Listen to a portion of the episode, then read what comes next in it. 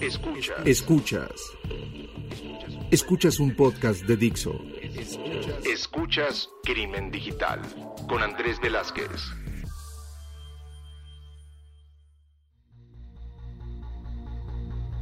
¿Qué tal amigos? Bienvenidos a esto que es Crimen Digital, su podcast sobre ciberseguridad, delitos informáticos, todo lo relacionado con el cibercrimen. Mi nombre es Andrés Velázquez, me encuentran en Twitter y en muchas de las redes sociales como arroba cibercrimen y les recuerdo que por favor nos manden todas sus comunicaciones, que podamos llegar a saber qué es lo que les gusta y qué es lo que no les gusta de este podcast en arroba crimen digital, ya saben, en Twitter, nuestra página Crimen Digital o en el Facebook de Crimen Digital. Y el día de hoy nos vamos a salir completamente de lo que normalmente hablábamos mega, técnico o que digamos, esté tan vinculado a un tema tecnológico. Yo creo que sí lo tiene que ver y, es parte de lo que hemos estado platicando con ella desde hace muchos años. Tuve la oportunidad de conocerla por el radio, donde los dos hemos tenido entrevistas y que en una de las reuniones que tuvimos empezamos a platicar de temas tan impresionantes como de si está bien el seguir hablando con tecnicismos. El día de hoy estamos con Paulina Chavira. Paulina, muchas gracias por estar el día de hoy con nosotros en Crimen Digital. No, gracias a ti, Andrés. Estoy feliz de estar aquí contigo en, este podcast y además pues de hablar de temas que yo no creo que están tan poco relacionados, al contrario, creo que hay mucha más relación de la que nosotros pensamos. ¿Y podcast con acento en la O? Obvio, podcast con acento en la O porque es una palabra grave que termina en doble consonante. Y así es la adaptación al español. Y pues obviamente en Crimen Digital lo hacemos de una forma diferente, todos nuestros podescuchas ya lo saben. Yo les pido a los invitados, a mis amigos, que se presenten. Entonces, eh, Paulina, por favor, pues dinos más o menos en qué has estado, como para que podamos llegar a entender por qué vamos a hablar de este tema. qué miedo. No, pues mira, soy periodista, esa es en realidad como mi formación, estudié periodismo, siempre me gustó escribir, siempre me gustaron las palabras, siempre me gustó la ortografía muchísimo y la gramática, pero esto se convirtió en mi profesión realmente hasta apenas hace nueve años cuando empecé a hacer corrección de textos para Editorial Planeta. Y justo en ese momento coincidió que habían sacado una nueva edición de la ortografía de la lengua española y Editorial Planeta decía que ese era el libro de estilo que tenía que seguir. Y fue la primera vez, casi, no sé, no sé cuántos años tenía, creo que tenía 31 años, cuando abrí por primera vez la ortografía, ¿no? A pesar de que me gustaba mucho, y encontré un mundo hermoso, maravilloso, vasto y desconocido para mí, y me puse a estudiar ortografía. Y eso me llevó a otro ámbito de la vida que es el de la corrección. Entonces estuve trabajando de 2016 a 2019 como correctora de estilo y editora de The New York Times en español, pero también llevo ya varios años haciendo corrección en redes sociales, pues a medios de comunicación, a figuras públicas, pues casi casi que a quien se deje, ¿no? Sobre todo a las personas que se convierten en una referencia para la sociedad en cómo se tendría que escribir o cómo tendríamos que expresarnos. Y eso me ha llevado también pues a tener muchas pasiones y muchos amores y una de mis pasiones es justamente la de tratar de usar español cuando sea posible, ¿no? Porque muchas veces creo que cedemos a la facilidad, a la flojera, al desconocimiento y usamos palabras en otra lengua, específicamente en inglés en este momento, que a veces hacen que no sea tan clara la, la información que tenemos. Entonces, bueno, básicamente eso es lo que hago. Y fue en W Radio donde nos encontramos, tú y yo. Porque ambos somos colaboradores del programa Así las Cosas W.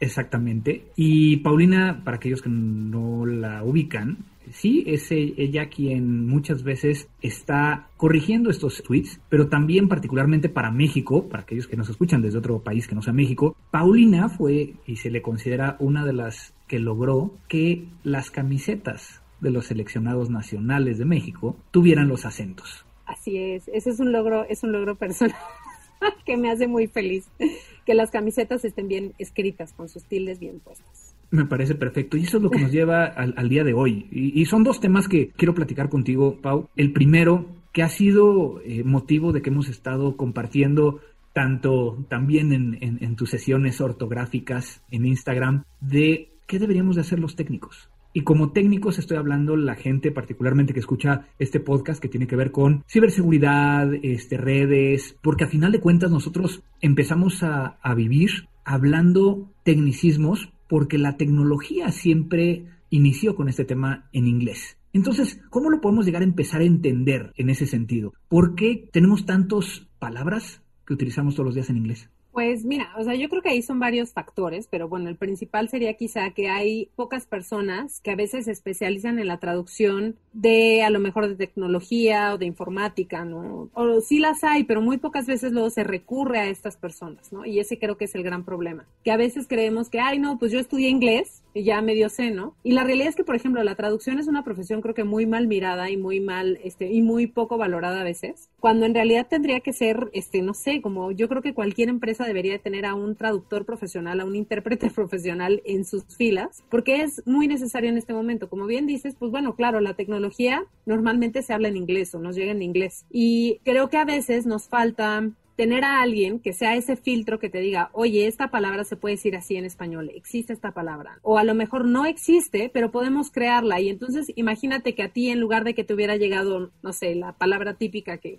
que creo que nos siempre este, concita entre nosotros eh, discusión, es hacker, ¿no? Entonces imagínate que antes de que hacker entrara al mundo hispanohablante, por decir algo, hubiera habido alguien que dijera, oye, pues creo que para hacker podría haber utilizado, este, no sé, un... Eh, Cuidado con lo que vas a decir virtuoso, no sé, un virtuoso informático. O sea, alguien que tiene esta capacidad, no sé, como de ver más allá de lo que nos dice un código, ¿no? Y entonces a lo mejor que tiene esta facilidad o que tiene esta capacidad o este talento, no sé. Y desde un principio cambiar quizá o definir cuál sería esa concepción en español, ¿no? Y ya después nos meteríamos como en todas esas especificaciones de que si el, el hacker de sombrero blanco y el hacker de sombrero, este, ¿cuál es el otro? Negro, gracias, y no tener esta de pirata informático que a mí me parece espantosa, ¿no? Y que nada más nos da como una connotación negativa cuando no es necesariamente una connotación negativa. Pero si tuvieras a alguien especializado antes de que sucediera eso, creo que nos evitaríamos justamente llegar al punto en el que la gente prefiera utilizar una palabra que en realidad no le dice mucho. O sea, no siempre, creo que hacker ya ahora en este momento de la vida, no sé, tú seguramente sabes mejor que yo cuando entró en nuestro vocabulario, pero este, ya en este momento de la vida, pues hacker puede tener muchas connotaciones en español, incluso para personas que no,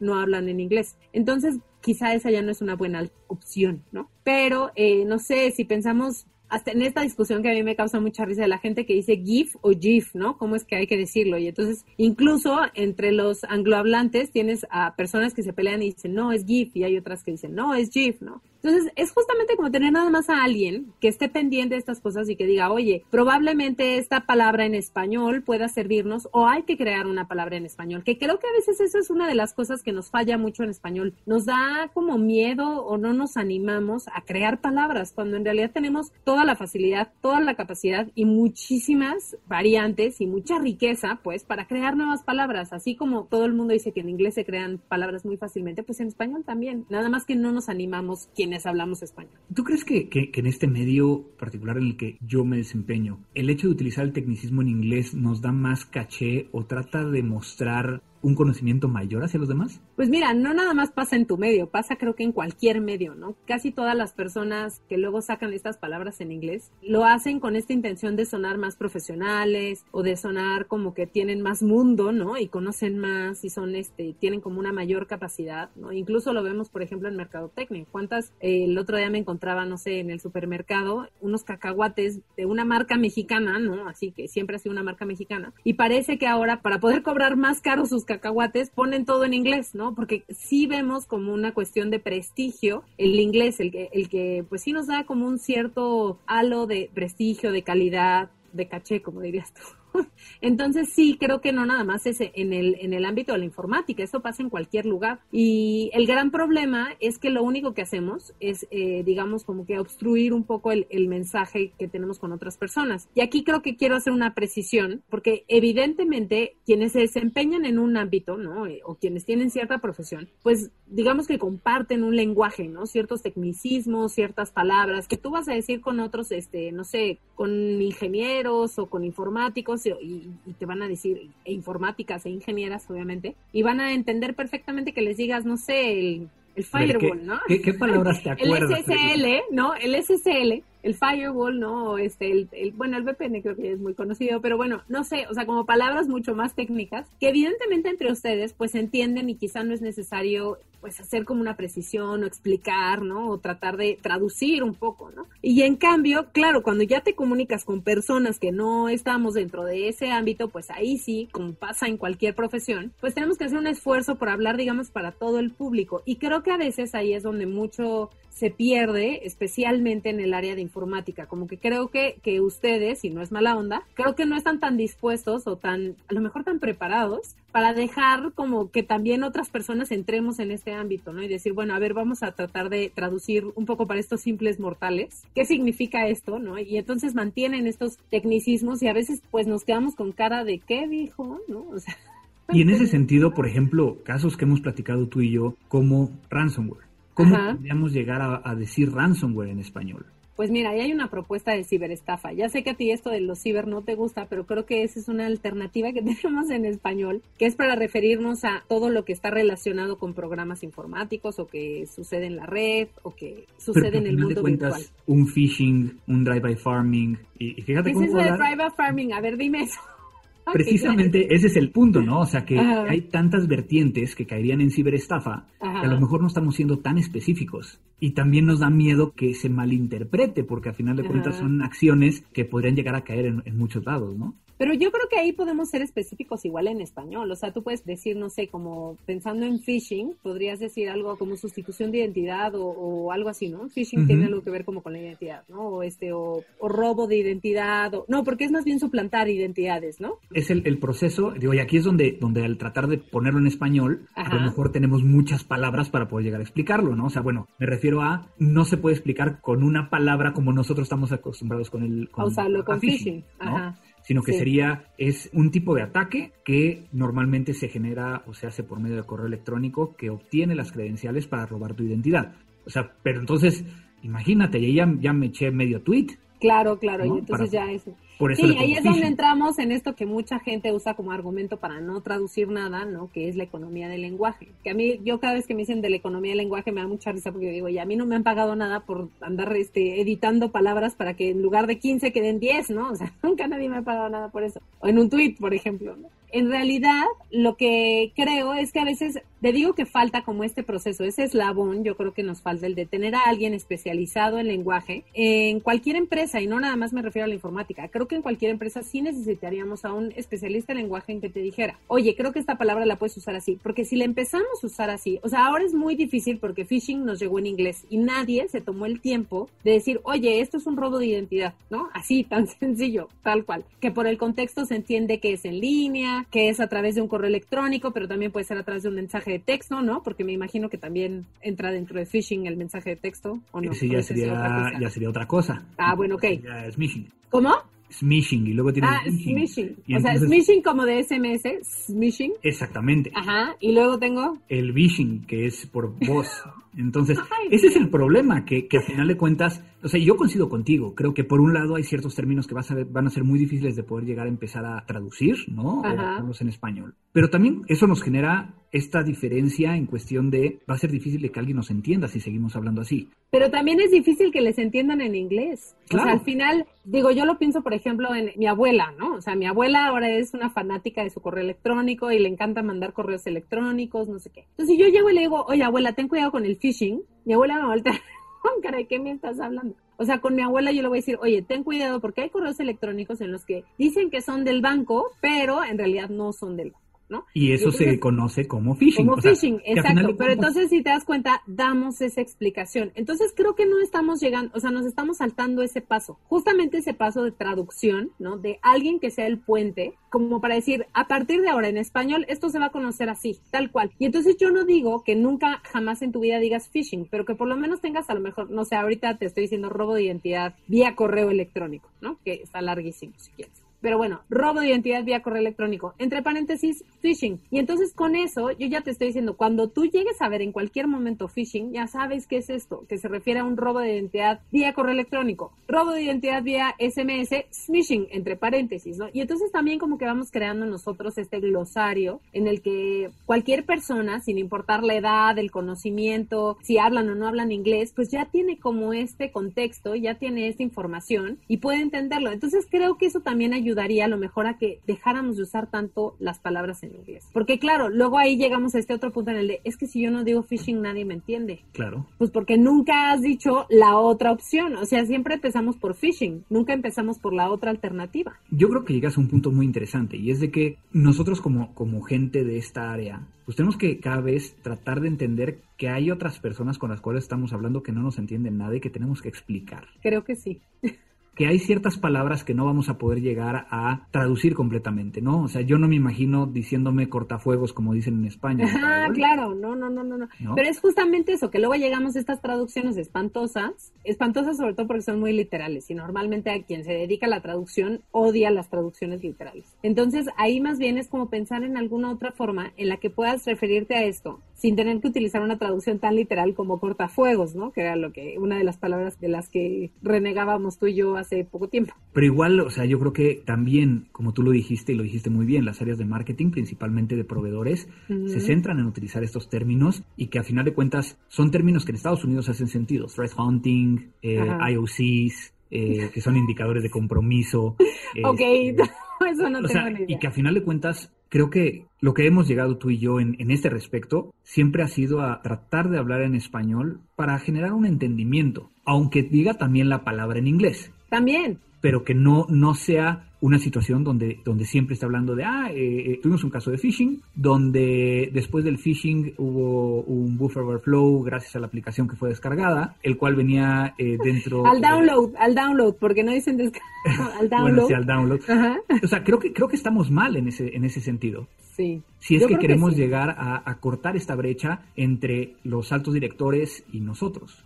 100%. Ahora, de ahí se desprende también un tema muy interesante que también quiero platicar contigo en el tiempo que nos queda y que tiene que ver con nos cuesta mucho trabajo el poder llegar a redactar un reporte técnico. Y me decías antes de, grabar que esto no es nada más, y volvemos al punto, que no nada más nos, nos, está pasando a nosotros en esta profesión, sino que le pase a todo mundo. A todo mundo. Pero, ¿por qué nos pasa esto? Pues mira, yo tengo una teoría que no, no, no está científicamente comprobada, pero creo que uno de los grandes problemas que tenemos, específicamente los hispanohablantes, es que pensamos que lo que nos enseñaron en la primaria fue suficiente. O sea, estoy segura de que tú probablemente habrás, o sea, si, si tuviste cierto interés o lo que sea, habrás tomado un curso de reacción en algún momento de tu vida porque querías, dijiste, oye, esto me falla y lo voy a tomar. Pero la mayoría... Lo que más llegué, lo que más llegué, y si te acuerdas que yo te lo dije, fue a hacer tercer lugar este, en el Distrito Federal de ortografía cuando estaba en la secundaria. Sí, lo recuerdo. Porque a mí me encanta también el tema de la ortografía, pero yo no me metí tanto. Pero sí, el tema de redacción no es algo que nos hayan enseñado. No es algo que nos enseñen, porque además como que se da por sentado que claro, es nuestra lengua nativa y obviamente es, pues la conocemos y así es como empezamos a estructurar nuestro pensamiento. Se desea quizá en las escuelas que leamos y ya leer, pues de ahí como que de alguna otra forma, más que para tener buena ortografía, porque yo no creo que leer te sirva para tener buena ortografía, sino que te sirve para mejorar tu redacción, para ampliar tu vocabulario, para tener una mejor sintaxis, para eso sí te sirve leer. Entonces, bueno, creo que en eso confía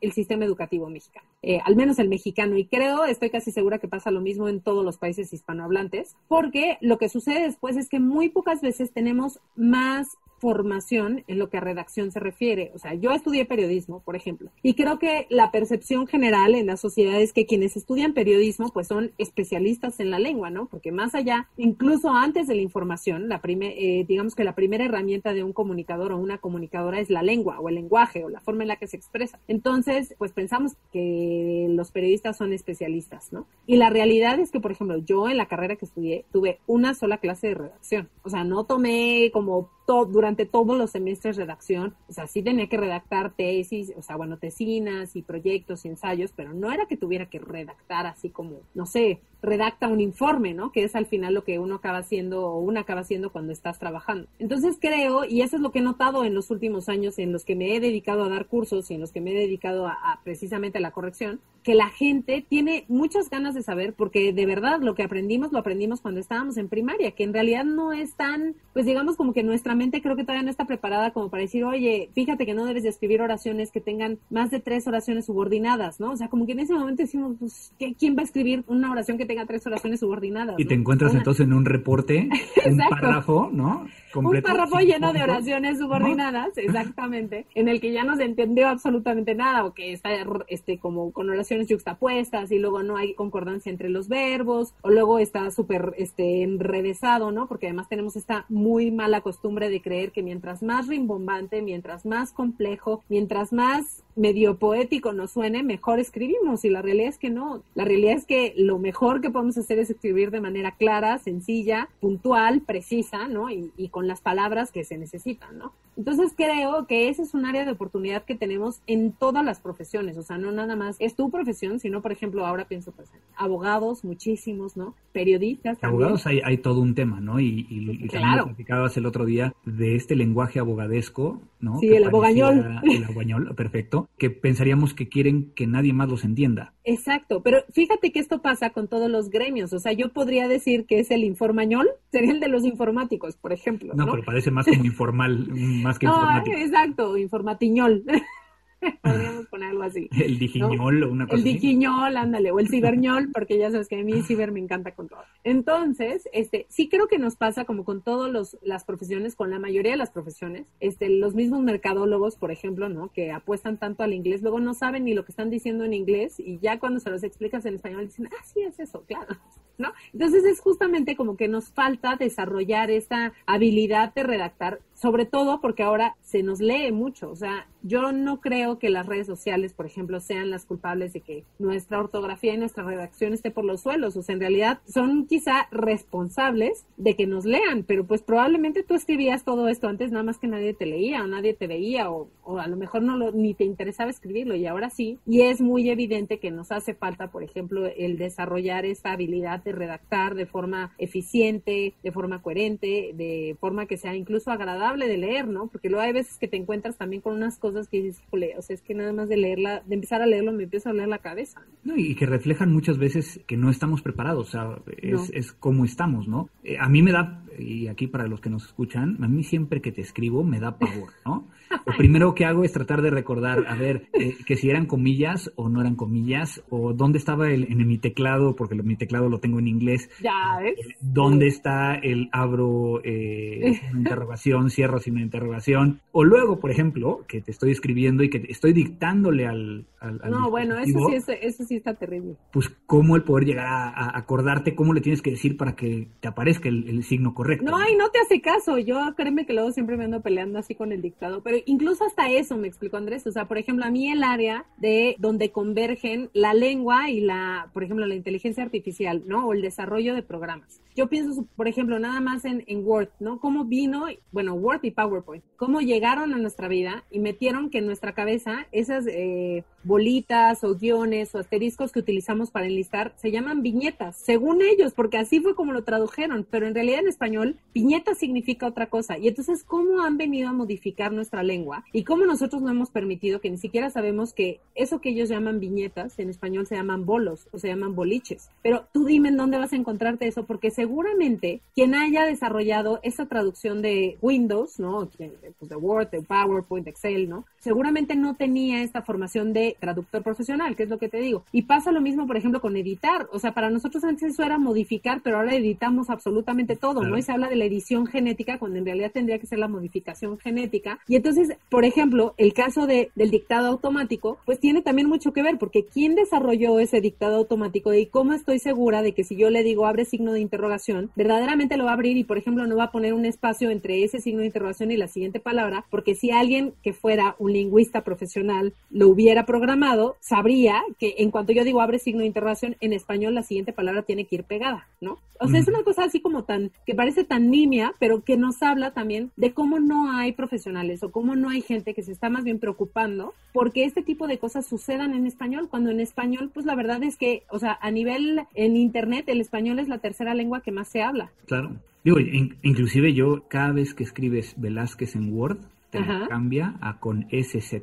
Claro. Velázquez, las dos con Las dos con Y entonces, siempre que, voy a dar una conferencia, siempre que, les mando mi, hoja de vida o lo que sea, terminan apareciendo mi apellido mal en cualquier documento porque cuando le hacen la revisión de ortografía le hacen más caso al Word que lo que yo le dije. Y bueno, otra, por ejemplo, si tú escribes ahorita en Word expresidente, como tendrías que escribirla según la ortografía, te la va a marcar como un error porque nadie ha actualizado el corrector de Word, por ejemplo, ¿no? Con las nuevas reglas de ortografía de, de 2010. Entonces, me da mucha risa porque la gente dice, no, sí, ya lo revisé, ¿no? Y tú cómo estás segura o seguro de que en realidad ese corrector está actualizado y que tiene verdaderamente las últimas normas, ¿no? Entonces, ahí es donde creo que tenemos como un área de oportunidad maravillosa, ¿no? O sea, ahí podría, o sea, no sé, los lingüistas computacionales por favor, adelante vayan y metan de ahí porque necesitamos que este tipo de cosas estén pues bien programadas en español y que estén pensadas en español, ¿no? Cuando se hacen realmente en español, ¿no? Obviamente siempre nos castiga el tiempo aquí en el podcast y, me encantaría seguir platicando contigo, pero a ver, vamos a, a lo que es. Tú y yo hemos estado platicando en temas de palabras que pudiéramos llegar a hablar en español que son completamente técnicas.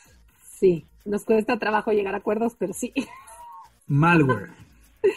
Malware, yo digo que es un programa malicioso, pero tú dices que no te gusta. Obviamente ya hablamos de firewall. Bueno, firewall que el cortafuegos, ¿no? Pero no sé, ahí podríamos pensar en una palabra más bonita que, no sé, tenemos que ponernos creativos. Software y hardware es algo que yo creo que ya no podemos cambiar, ¿o sí? Yo creo que no, ya mucha gente, esa incluso aunque no la, no hables inglés, ya medio se entiende, ¿no? Pero bueno, pues software pueden ser programas, ¿no? Informáticos. Y hardware pueden ser dispositivos, no sé, o sea, menos que seas más específico, pero pues no sé. O sea, creo que ya esas sí llegaron para quedarse ya. y luego hay palabras que utilizamos muchas veces para poder llegar a describir cosas que son, por ejemplo, la palabra benchmark. Benchmark, esa sí, pero esa está como más de mercadotecnia, ¿no? Pero puede ser referente o puede ser criterio, depende, o parámetro incluso. Claro, y a final de cuentas creo que hay muchas palabras que se pueden llegar a, utilizar. Te voy a hacer la pregunta como para ir cerrando esto. A ver. Ha sido el gran coco de muchos de los que nos escuchan. A ver. ¿Cifrar o encriptar? Ay, es que bueno, mira, creo que ahí ya sí se ha dado un debate, por ejemplo, en las academias al respecto, y me parece que ambas ya son válidas yo, sé de los que digo que ambas son válidas, entonces. Ajá, que ambas ya son válidas, ¿no? Por ejemplo, si buscamos cifrar en el diccionario de la lengua española, te encuentras con que dice que es transcribir en guarismos, que son las cifras, ¿no? en guarismos, letras o símbolos, de acuerdo con una clave, un mensaje o texto cuyo contenido se quiere proteger. Eso sería cifrar, ¿no? Por ejemplo. Y encriptar es básicamente cifrar. O sea, entonces digo, las dos ya están aceptadas y puedes utilizar cualquiera de las dos sin ningún problema. O sea, ahora sí que la que a ti te guste más, la que creas que va más de acuerdo con tu pensamiento, tus creencias y demás, pues esa es la que utilizas. Pero ya ambas, por ejemplo, en el diccionario están consignadas como que sirven precisamente para proteger un texto o un, este, un mensaje este, a través de, cifras, de letras. Y otro que me encanta, geek.